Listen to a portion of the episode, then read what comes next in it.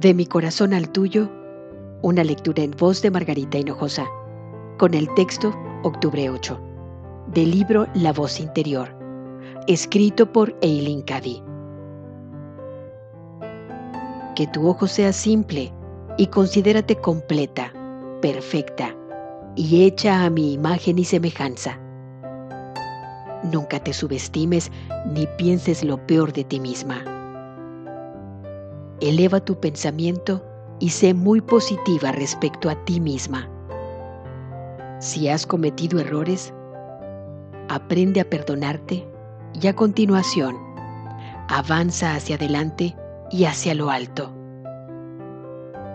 No necesito que te flageles ni que vayas por ahí autocompadeciéndote.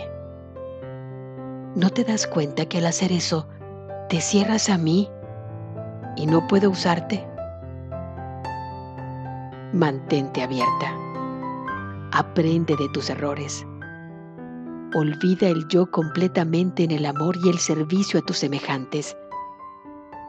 En cuanto te pones a pensar en otros, el yo queda olvidado. El servicio es un gran sanador, un enorme renovador de equilibrio y estabilidad. Así pues, averigua qué es lo mejor de ti qué es lo que sabes hacer bien. Cuando sepas de qué se trata, ve adelante y ofrécelo de todo corazón. Continúa adelante y nunca retrocedas.